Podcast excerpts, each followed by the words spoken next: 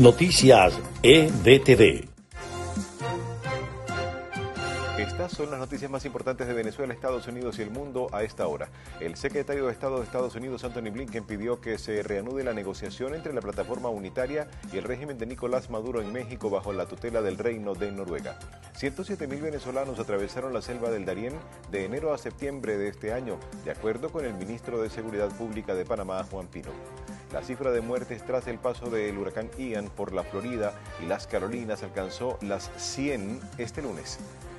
La contraofensiva ucraniana avanza reclamando más territorio que había sido ocupado por el Kremlin. La tendencia en el campo de batalla aumenta la presión sobre Vladimir Putin. Estas fueron las noticias más importantes de Venezuela, Estados Unidos y el mundo a esta hora.